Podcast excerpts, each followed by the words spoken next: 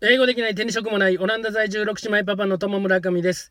2022年7月6日、配信をお聞きいただきましてありがとうございます。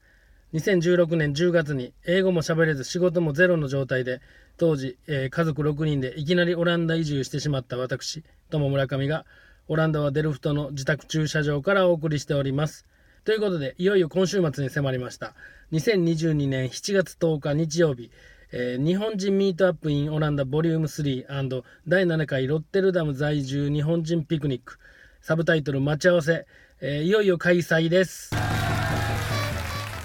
場所はロッテルダムフルーセンパーク。詳細は Facebook のオランダサポートイベントページにて。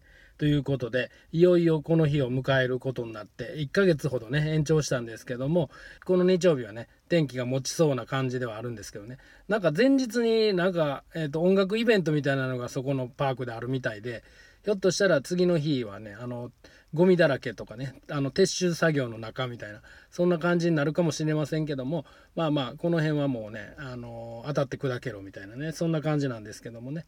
この月曜日ついにあのうちの長女の花がですね、まあ、この間あのゲスト出演第1回目をね務めてくれたうちの長女なんですけどもオランダの小学校を卒業しましてその卒業ミュージカルというのをね、あの僕らも生まれて初めて、えー見させていただいたという感じでミュージカルっていうのはこのオランダの卒業の伝統なのか各地のね小学校でもこう卒業を言うたらもうミュージカルを行うみたいなね、まあ、もちろん全編オランダ語でねあの長女はちょっとね噛んだところもありましたけど、まあ、立派にねあのオランダ語を操ってで歌もすごく歌ってでまあ長女はねこう歌とかダンスが好きなんで自分でアレンジしてねあの突っ立って歌うとかじゃなくて割とね振り付けみたいなのをね勝手につけてそれがねあの他の保護者からもう大絶賛でもうめっちゃ可愛い可愛い言うて終わった後にねもういろんな保護者にね言ってきてもらえてで僕らもね鼻高々というか悪い気せえへんなみたいな。ほんでよう頑張ったな言うてね。ほんでまあその卒業ミュージカルをあれって1時間ちょっとぐらいあるんですかね。もう内容はね、まあ、僕オランダ語がねまだまだ全然わかんないんで笑いどころとかねあの周りが湧いたりしてもあ今なんどういうことやったんやろなみたいな感じにはなっちゃったんですけどそれでもねもう非常に見応えがあって。で僕はまあビデオを撮りながらねああ感慨深いなみたいな。ほんでその卒業ミュージカルの後はちゃんとねあの一人一人に卒業証書じゃないですけどまああの小学校の全工程を終了しましたっていうディプロマですね。それにサインをするっていうねそういう儀式もちゃんとあって。で担任の先生が、まあ、2人制なんですけど、えー代わり番号にみたいなね感じでその名前を読んでで他のクラスメイトがね盛り上げてね。ほんでその子の特徴みたいなのをこうマイクで喋ってくれるみたいな。それももちろんオランダ語なんでね。あの長女の時はまあ聞き取れたのはねオランダ語はね彼女にとって非常に難しい言語やったからそれでもめちゃくちゃ頑張りましたよみたいなねそういうようなことを言ってくれたんですけどであのどこの中学に進むかみたいなのをあのそれぞれ発表するみたいなねうちの長女はだからねオランダ語がやっぱりもうちょっと足りないと。その他の部分はねあの算数とかはもうクラスで一番やったりするんですけどやっぱこうオランダ語が大事な国なんでしっかりとね補強するという意味の、えーそういうクラスがあるんで1人だけそこに進むということでまあこれは地域によってね全然変わってくるんで何とも言えないんですけどもまああのみんなねそれぞれバラバラに旅立っていくと。で、えー、とそれが月曜日でで昨日の火曜日ですね。最後の登校日やったんですけどね。それはもう自転車でねあの近くの、えー、と池に、ね、遊びに行くみたいなね。そういうような楽しい締めくくり方で、えー2時ぐらいに学校帰ってきてで最後はこう壮行会じゃないですけどあの在校生たちがねトンネルをこうアーチを作ってねあのそこをくぐっていってみんな「あのさよなら」みたいなね、まあ、写真撮り合ったりとか先生とねハグしたりとかねそういうことで最終日を迎えたと。でまあ長女は感受性豊かやからねすごい泣いて泣いてね、まあ、それを見てるこっちもね結構グッとくるもんがあったなとね。まあ、2016年にね、えー長女が7歳の時に、まあ、勝手にもうオランダ移住を決めて連れてきてねもうそういうオランダ語にまみれた環境に掘り込んでもう本当に親のエゴでしかなかったんかもしれないですけどそれでもやっぱこう頑張って卒業したっていうのは心からおめでとうと言いたいと思います。ということでそれでは行ってみましょう。英語できない手に職もないオランダ在住6姉妹パパのハニムコラジオ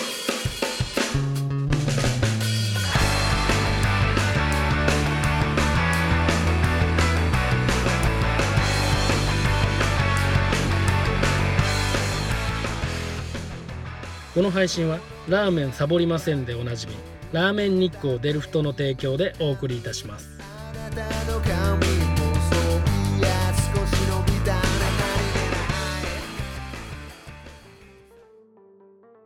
というわけで、えー、と今週もですね新コーナーということで新コーナー目白押しなんですけども題して「イェイは何しにオランダへ!」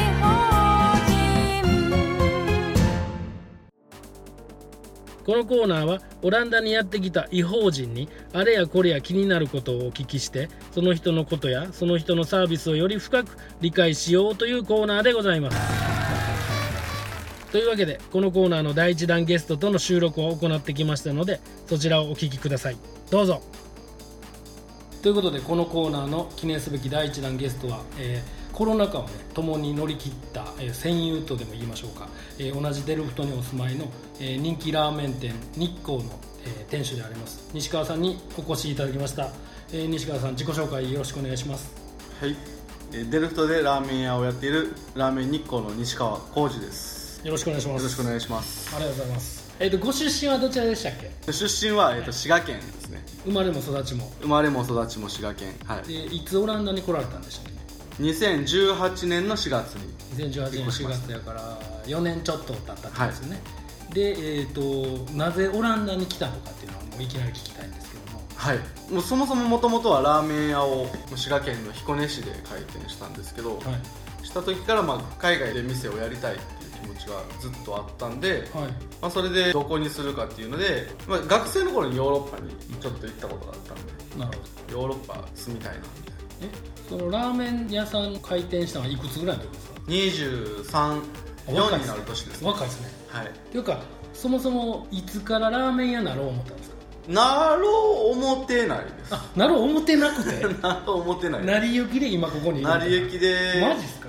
です。えでもなんかきっかけはあったわけですよね、きっかけは、えっと、まず大学卒業時に就職が決まってなかったので、はいまあ、学校の先生の免許を高校公務員を持ってたんで、あそうなんですね。はい。さあそれも初めて聞きました。あ、ほんまっすか？ええじゃあ社会の先生。社会の先生、でもまあ社会の先生の需要がないので、あそうなんですね、はい。社会の先生は多いまあ、めちゃめちゃいるんですけど、まあ、慣れない。知らんか基本的に。そうなんですね。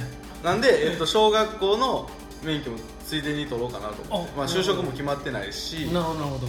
と思って通信制でうん。小学校の免許をもう一回大学入り直してああそうなんですね。取りに行ったんですけど大学聞いていいんですか？滋賀の。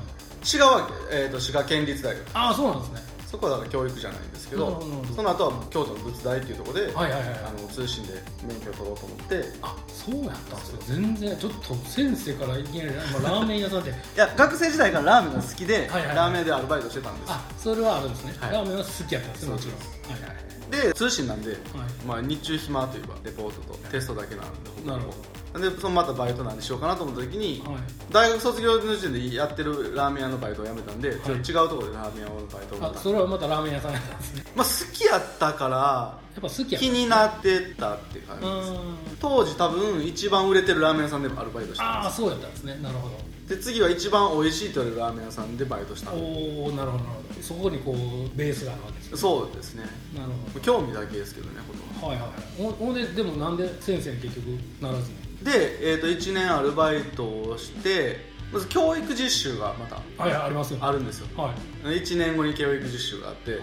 まあ、1ヶ月休まなあかんので。あラーメン屋さんね。はい。で教育実習終わった後に採用試験があるんですよ。はいでそこでもう、まあ、バイトを辞めようと思って。はい。はいあそれ小学校の先生ですか？そうです、はいはいはい。先生の採用試験があるんでもうそこな採用されたらあもうラーメン屋さん、ね、なあかんのでそうですね。学校の先生にならはいはいなんでそこでまあ辞めさせてもらってはい採用試験教育実習行って、はい。採用試験受けて、はい。でもまあちょっと一発ではちょっと受からない。い先生のはい試験試験がが難しかったっていうか、や難しいというよりまあ大体1年2年かけてみんなあそういうものなんですか？落ちていく。まああの賢ければああ なるほどそうだけどなるほど。ね、はい。うんで落ちたらまああの講師って言ってババイトみたいな先生。そうかそうか。サブその段階が。教師みたいなのがあって、はいまあ、そういうのやりながら勉強しつつ次の来年の採用試験に備えるっていうのが一般的なんですけどはい。これ先生になったら40年頃先生やらなあかんなはいはいはい。思ったわけですね。生涯先生なのか、で講師はやらってもやらんでもいいってああなるほど。この1年あと1年をなんでずっと40年先生なのに41年に増やさなあかんの？なるほど。はい嫌やバイトか。い。っぺん就職するか。ああ違うところに。ははいい、勉強はまずするけど、うんうんうん。バイトもな。そその時点でだって 20? 23ですか。23ですよ。ね、就職って言って来年辞めますって言って誰が働いてくれって1年だけ言ってくれねワーホリそんないよな。ってってなってで勉強しなあかんなと思ってたんで、はいはい教師にはなりたかったわけですよね。はい。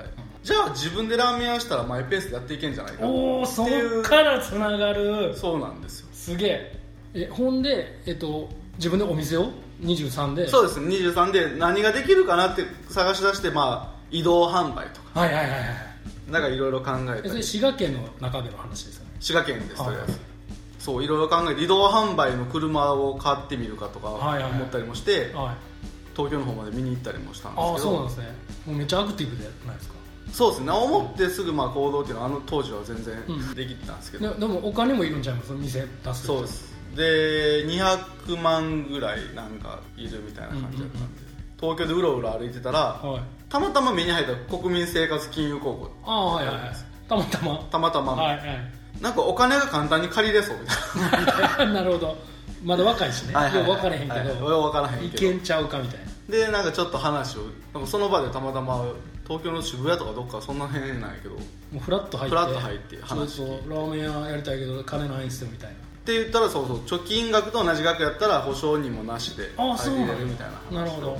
であの時多分150万とか200万ないぐらいやったと思うんですけど貯貯金金はあはあったんで、それと同じぐらいの金こう借りてできるんやったらと思って、そこから何できるかなと思って、車まあ、その車とかも調べてたんですけど、はい。意外と店借りるのはそんなにかからないってあことそはうなんですね。地元滋賀でってことですね、で居抜きでももともと全部ほぼほぼ揃ってるんだから、はいはいはいはい。お金はそこまでかからない。あそんなもんなんですねまあやってみるかぐらいのお感じでー軽いな。始めました。それがもういきなり日光さんですか？そうですね。だからあ7そう8月に決めて11月オープンしたおお早っ。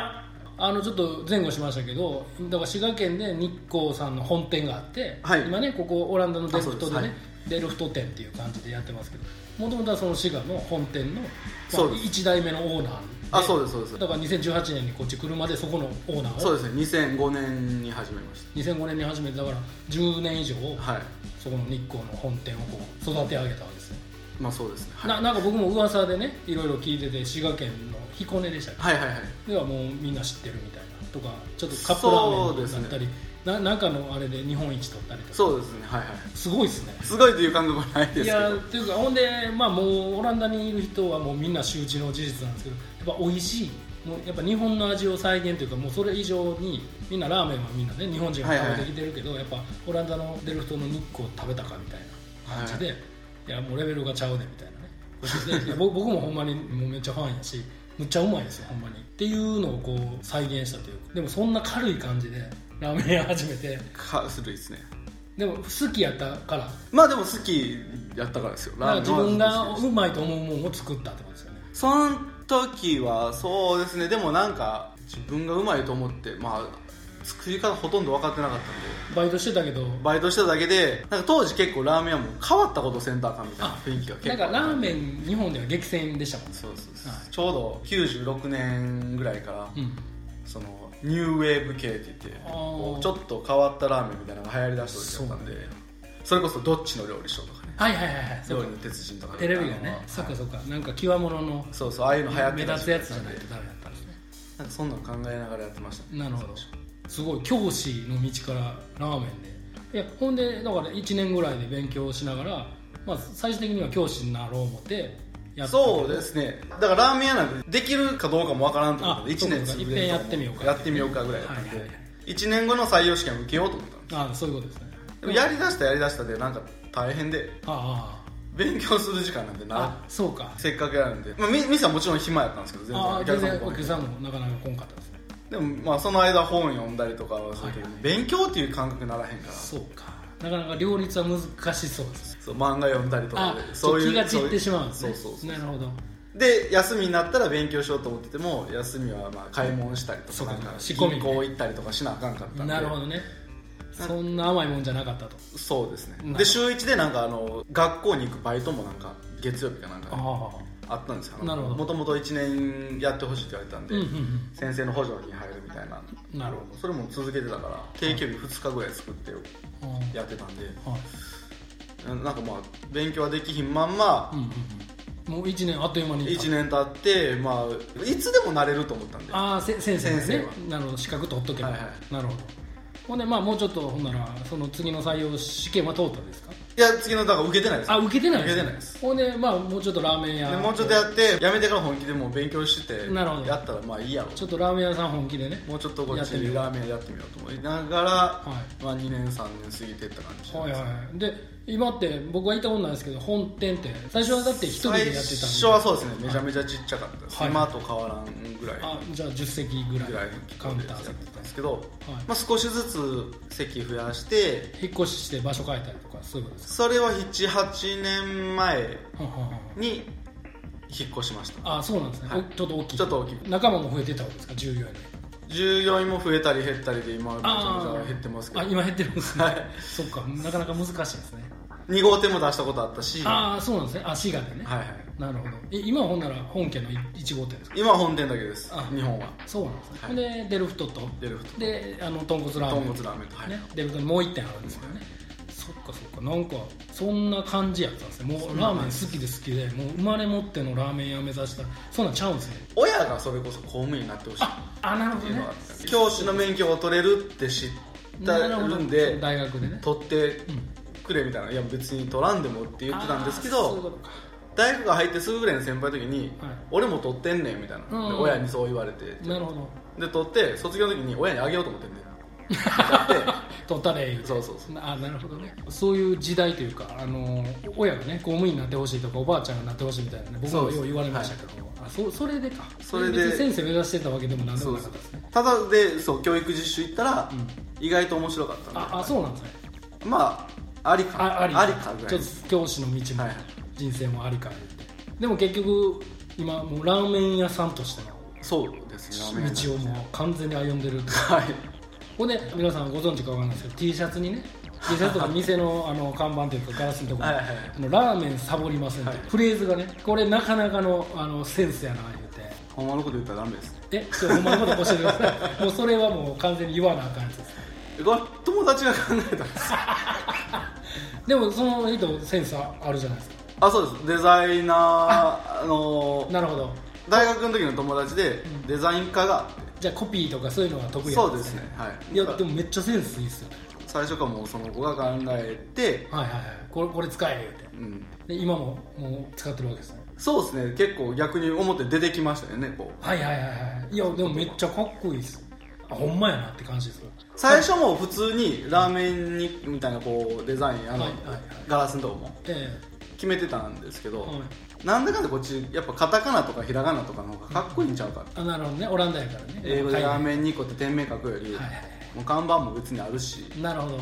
店名じゃなくてそうそうそう。のフレーズをあえてガラスのそう。大きいとこに出すことでちょっとデザイン的にもええんちゃうかいうこと意味も分からへんやろうけどまあまあね日本人にとっても難しいです、日本人が英語で説明するのもう一つ難しい。確かにそうですこれは何を書いてるんだって言われても、えーっとみたいなね。でもほんまにサボってないないう実績ができてるないう感じなんですか？そうですね、まあしんどいですけど頑張ってますね そこは。そうなんですね。ほんならその流れであのねもう分かりきってるかもしれないですけど店名の由来？日光さんはいはい。もう完全に予想はできてるんですけど一応聞こうかなって。西川浩司やっぱそうなんですね で小学校の時から僕のあだ名が日光やった。あそうなんですね。あ日光っていうよりは日光って言われたんですよ。日光って。吉岡浩司っていう子もいてはい。西川浩司みたいなんであ。よっこうと日光やったあすごい。空海最長みたいな そういうことですね。でもよう間違われるでしょ。あのに火に光で日光やそうそうと思ってる人とかはい、栃木から来た。あそうそうそうすごい言われます。あれだから僕僕ねもう全然自分じゃないのにあ違いますよみたいな 勝手に言うてて。そういえばちゃんと聞いてへんけど合ってんかな。今ようやくやっぱり分かりました。ほんでまあオランダに2018年。なんでデルフトにしたんですか？デルフトニさんはたまたまなんですけどまずフランスとかベルギーとかで思ってて。あそうなんですねで新婚旅行とかで行ったりとかもしたんででベルギービールが好きっていうのもあって、はいはい。で一回ベルギービールのそこのお祭りに10年前ちょうど参加させてもらって、え1 1日だけラーメン作りに行ってベルギーでラーメン振る舞うみたいもうそのフェイスブックとかで来る？みたいな感じで言われて、なはい。行けんのかなみたいな感じで行きますって言って軽い感じで行ったのがきっかけで、はい。そっから帰ってきてまあじゃあもう5年後ぐらいには行こう。ほなその時のお祭りではもうめっちゃ反響があったってあそうですね。反響がやっぱ多かった。みんなもうこぞってきて。すごい来てくれて、はい。そうですね。まあ日本人の方がその時多かったですけあー。でもねベルギーでなかなか日本のラーメン食べれたら、どそうですね。すごいいいなと思ったんで、仕込みとかもね大変そうですね大変でしたね。前日から行ってとかで。あ買い。でもそこがきっかけやったんですね海外に。そうですね。もうそこから決めて。えいけるなっていう感じだったんです行けるなって思いましたね。あなるほど。ほんでオランダはやっぱこうビザの関係とかね結局そうですね、えっとちょっとベルギーでテロがあったりとか。ああそうかそうか。のもあありまして、ね。でオランダのビザが取りやすいっていうタイミングと、あとその大学の時の先生が、まあ、あの子供関係の発達系のことをされてるんですけど、はい。うちの奥さんが、まあ、同じ大学であその先生の今うちの子供がお腹にいる時からはい。ちょっと研究対象に、あそういうのもらっててそうそうあそうなんですね。その方がはい。オランダの大学でもともと勤務してたことが、あそういうつながりがあるわけですね。なんるほどなるほど。その方にも「オランダどう?」みたいなって言われてそこでなんかビザ取りやすいと、はい。まあで決まってい。領事館とかにちょっと相談とか行っあたらそうなんですね。そこで働いてたうん。インターンで来た女の子がはい。案内してくれるからっていうのではいはいはい。事前に1回来て。あ下見に来はった。下見に来てなるほど多分その時に村上さんとかにもちょっと話聞きに行ったりとかしてるそっかそっか。その時はんでロッテルダムとかうんうんうん。オランダの都市都市を見に行こうと思ってうん見に行った時にその子になんかデルフトもいいよって一言言われたぐらいなるほどね。それでデルフトになった。それでデルフト見に来て、はい。なんかちょうどいい感をすごい感じて。あこれ街の雰囲気とかはいはい小ささとかね。なるほど。こんなとこ言うたら失礼やけどもう今はね日光さんあそこっていうのが定着してますけどやっぱ当時はねえこんな人けえへんとこでええの？みたいな。とこにはいはい。はい空家賃とか払って そうですね。お抑えてビビッときたというか。もともとだってタトゥーショップから。そうそうですそうで住居一体型っていうのをちょ特に聞かれたああ確かに。あんまりっていうかほとんどないですそうですね。で規模的にもこう自分で目に見える範囲でやりたかったっていうのもあるんでうん、もうなんかほんまに良かったんで。それで抑えに行ったんですね。抑えにはい。なるほどこの話の続きは後半に行きたいと思いますんで、はい。とりあえずじゃあ「ハニモコラジオ」ではねあの1曲思い出の曲を紹介させていただいてるんで、はい。まあオランダ絡みで、まあ、何でもいいんですけどね思い出の曲を紹介していただいやいたんですー子供らもはい。やっぱ学校馴染むの大変やったんで最初。ここっち来てからね。はい。その時に嫁さんとかで一緒に聞いたのなんかワニマのやってみようと。ふと聞いててそんな気持ちやなぐらいの。あいいっすねほなちょっと曲紹介お願いします。ワニマでやってみよう。Yeah, la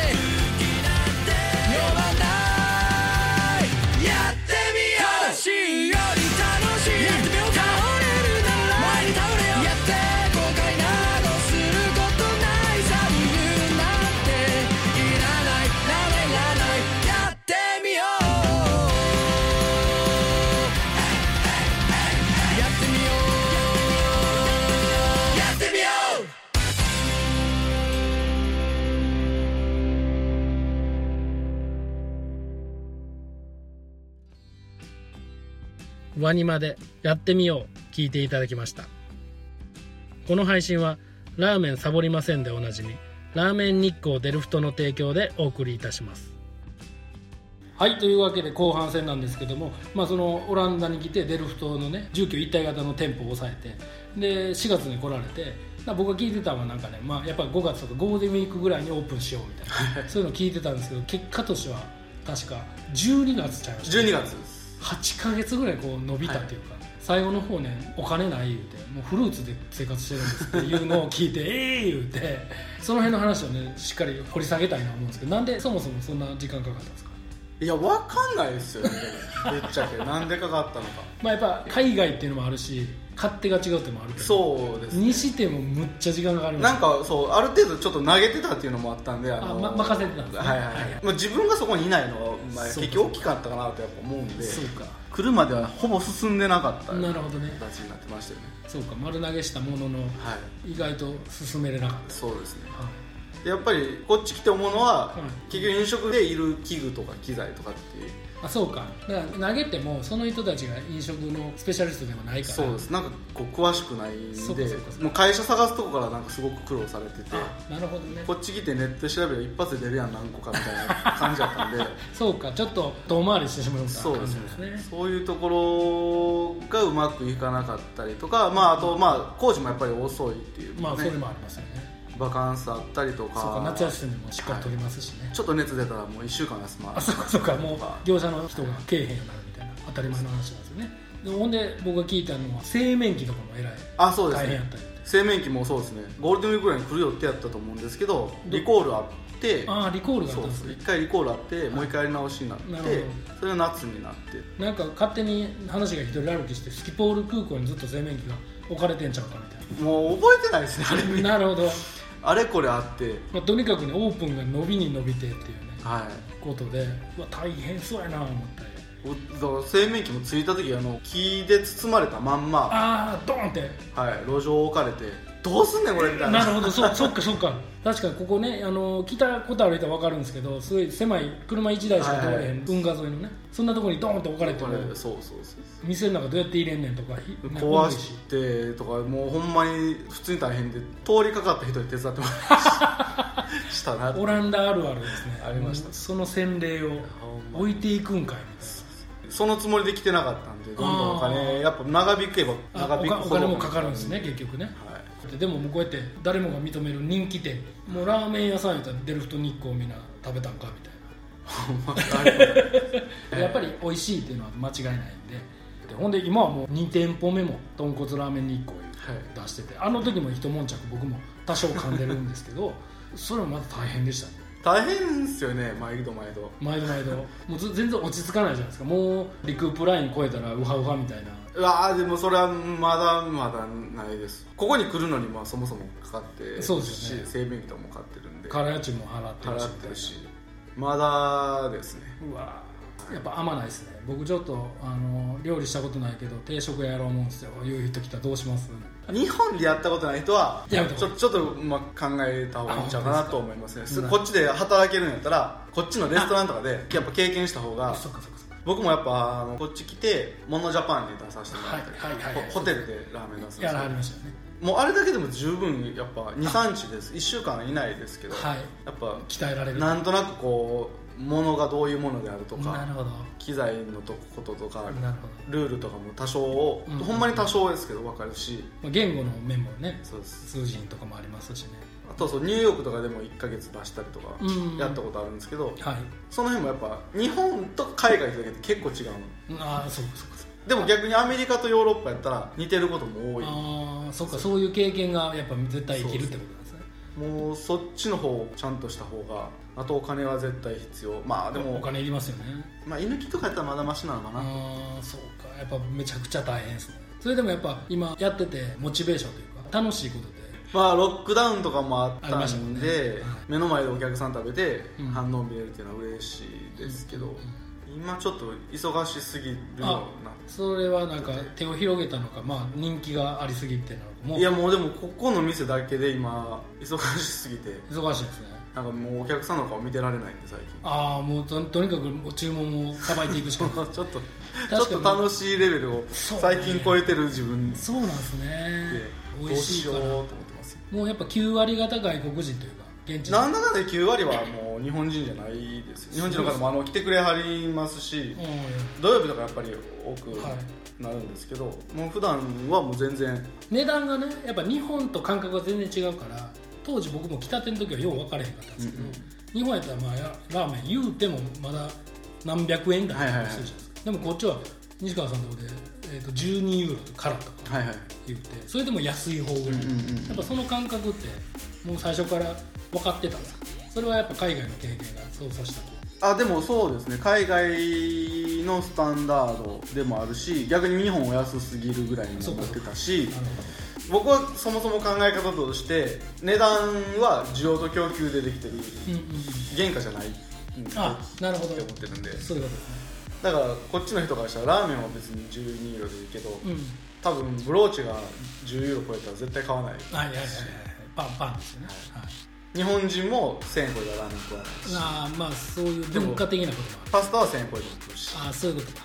だから何にお金かかってるとかあんまり関係ないと思う。逆に言ったら12ユーロ使えば輸入したものも使えるしその分のことができるとも思ってるんで。なるほど逆にちょっと値段上げんと最近光熱費も上がってるあそうですね。ぐらい。確かにエネルギー費が高いもんね。ほんでまああのコロナになってねあのロックダウンでお店がもう開けられへんってなってまあ給付金もあったと思うんですけど、はいはい。やっぱピンチやったでしょ。最初はどうすんねんと思いましたよ。はいはい今日から休みかもしれない。でもだってこう店の家賃とかそのいろいろかかるわけですよ。そうそうそう。あの時でも一番最初は結構楽観的でしたよ。言っても23週間ああなるほど。みたないるなイメージだったんで。ほとりあえず3週間やしまあ別に大丈夫やなって思ってどかなり長引きました相手は閉まり相手は閉ほまりんまに。夜何時とかね。席を少なくするとかね。いろいろありましたもんね。そっからだからあれですよね。DIY ラーメンを作ったのとかあそうですね。まあ僕も日本での経験があるんで。そういうのをやってたんです。はいで僕も移動がなくなって車はあって仕事はないみたいな状態で,、で西川さんらはお店が開けられへんけどラーメンはある。であこれやって言って西川さん売らしてくれって全国に持っていかしてくれ言うて DIY ラーメンのおかげで生き延びたっていうのがあるんですけど。戦略的にこの味をよく聞くじゃないですか。現地人に合わすみたいな。あ例えば、はいはいはい。熱いのあかんからぬるくするとかねなんかあるじゃないですか、そういうのってなんか意識してる？あ全くないです。あほんならもう自分がこれやっていうものを作ってるってこと？そうですね。自分、まあ、ここに来てラーメンを普段から食えない環境が自分が一番嫌なんで、はいはいはい。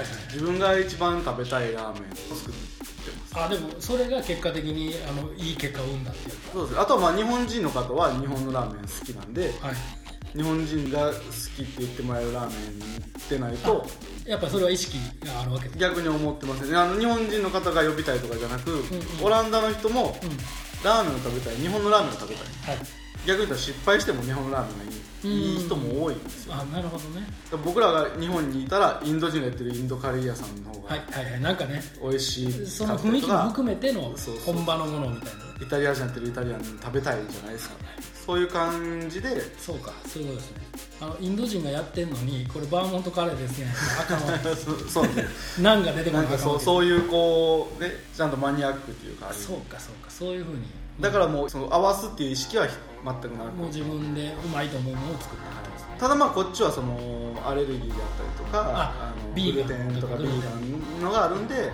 そこだけはちょっとメニュー。に置いとかなあかんなっていうのはあってやってますけど。ほなやっぱこう現地人でね多分ラーメンを食べること自体が初めて言う人も全然言いますよね。そういうなんか面白い反応とかってありました？食べ方はそもそも違うし。あえどどういうふうに食べるんですか？基本的にはい。オランダの方はえラーメンを麺料理と思って食べてない。あな何やスープ料理や。あスープや思ってるんや。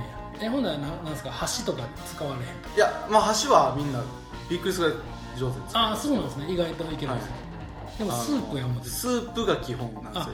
だからラーメンスープを楽しむ。麺を残してスープがなくなってることもそんな。多いあるぐらいで。なるほどね。むしろ日本人をスープ100%残します。あ100%で逆にね。90%ぐらいの方が残しますけど。逆？こっちの人はその逆やったりとか、まあ、麺。全部食べてるとか。麺が残ってるって見たことないですね。そうか。なるほどね。スープや思ってるんや。だからこっち昼ご飯のメインにはい。トマトスープとかあるじゃないですか、はいはいはいありますね。でパンと。はい。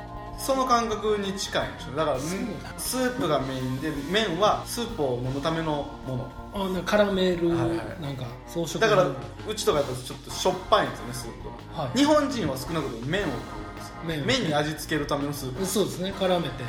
めねなんか替え玉ぐらい。そうそう。麺を変えるぐらいの感じなんで麺だけ食うんで。そうか。なるほど。それ面白いですね。それも全く違うなってやっぱ思ってなるるんででもやっぱ一回食べたらねやみつけになる人もいっぱいおるわけですね。常連さんとかも。そうですね。やっぱ日本が好きっていう方も多いです。そうかそうか。なんか比率とかあるんですか？なんかやっぱアジア系の人が多いとか、やっぱアジア系の方は多いそうかとデルフトっていうこの学生街っていうのもあるかもしれないですけどね。じゃああのオランダに来てよかったなーってこうしみじみ思うようなことってあります？家族との時間が持てるようになったのは良かったかもしれない日本は割とブラックにもうずっと店におる。そうですね基本店にいてたし、まあ、子供がまだちっちゃかった。のもあるとは思うけど日曜日はやっぱ仕事しなあかんかったしどっあち次のその週の仕込みみたいな。いやもう営業しない。あそうかそうか土日ね。土日こそ。土日が書き入れ時ですそうそうそうお客さんそうか今あれですもんね。えっと定休時代は日月火で営業日が水木金土。金土ですね、ほんならだいぶこの働き方としてはヨーロッパに寄ってるという。いやまあ最近は逆に1日で働く時間日本より伸びてる。あら。こっちの方が今忙しい。い忙しいし。結局自分の負担がでかいんで。そうかそうか大変ですけど、まあ、家とも店も一緒っていうのもあるし、まあ、家族がまあ上にいるからやっぱ、はい、2階でその時間が持てるようになったっていうのはあ別には。そうか。ほんならそこも含めてなんか今後の目標とか課題とかね。まあちょっと野望とかそういうのがあれば。まあ、目標はどちらかというと今豚骨の店とかをもうちょっとこう他に出せたらなとか思ったり店とかは舗を増やすってことですか？ちょっとまあどうしようかなみたいな感じはありますけど。うんそれはやっぱこうそれやりたいっていうすごい熱のある人とか来てくれたら考えるそうですね。それが一番かなとあなるほど。その土台はもう今ありますよって今そうそうなんですよ、今あれですよね。豚骨ラーメンのね、はいはい。次任せる人を募集してるっていう状態ですよね、どちらかというとだから言葉ができるというよりはラーメン屋とか飲食の経験を持ってて作る方ができるみたいな形とかが。それはやっぱさすがにちょっと料理好きなんですっていう人じゃダメなんですねやっぱりそれはその人の熱意とかそうですね。伸びによるっていう感じですね。僕はまあ国語に来た理由はやっぱラーメンを知らん人に食べてもらってみたいっていうのがやっぱあるんでまだまだこう必要とされる場所には行きたいって感じがしてるんですよ。ここに実は豚骨ラーメンをまだまだ知らんかったりどはいはいはい。たまに出してると好きやっていう人もいるんで食べたことない人の方が圧倒的に多いですよ。そうですね。そういう意味ではこう一緒に広げたいみたいな気持ちがある方やったらこう一緒にできて、ね、違う都市に出してもらえるとじゃあちょっとこれをお聞きの方であのそういう熱意がある人は連絡ください。ぜひ。はい。この日光さんの土台があるからゼロからやるより全然逆にプレッシャーもありますけどね。その後まだからね自分でゼロでやるっていうのもああ経験として。あそんな感じでやらせてくれるんやったらめっちゃいいじゃないですか。まだまだじゃあ食べたことない人に食べてもらいたいという感じですそういうのはまだまだあの気持ちは常に持ってるんで。ありがとうございますということでこの「イエイは何しにオランダへ」のね第1弾のゲストにふさわしかったと思いますけども、えー西川さんありがとうございました。ありがとうございます。はい。ということでいかがだったでしょうか、まあ、西川さんはねあの近所っていうこともあってもうよく知ってると思い込んでたんですけどね全然知らないことだらけで非常に興味深い内容やったと思うんですけどもこの「イエイは何しにオランダへね」オランダに移住してきた変わり者の日本人の人たちですね。あの人の話聞いてみたいなとかねそういう形でねどんどんいろんな方をねこうピックアップして紹介できたらなと思ってますんで今後もぜひぜひ楽しみにしておいてください。ということで今回の「ハニムコラジオ」はこの辺でまた次回。さよなら。バイバイ。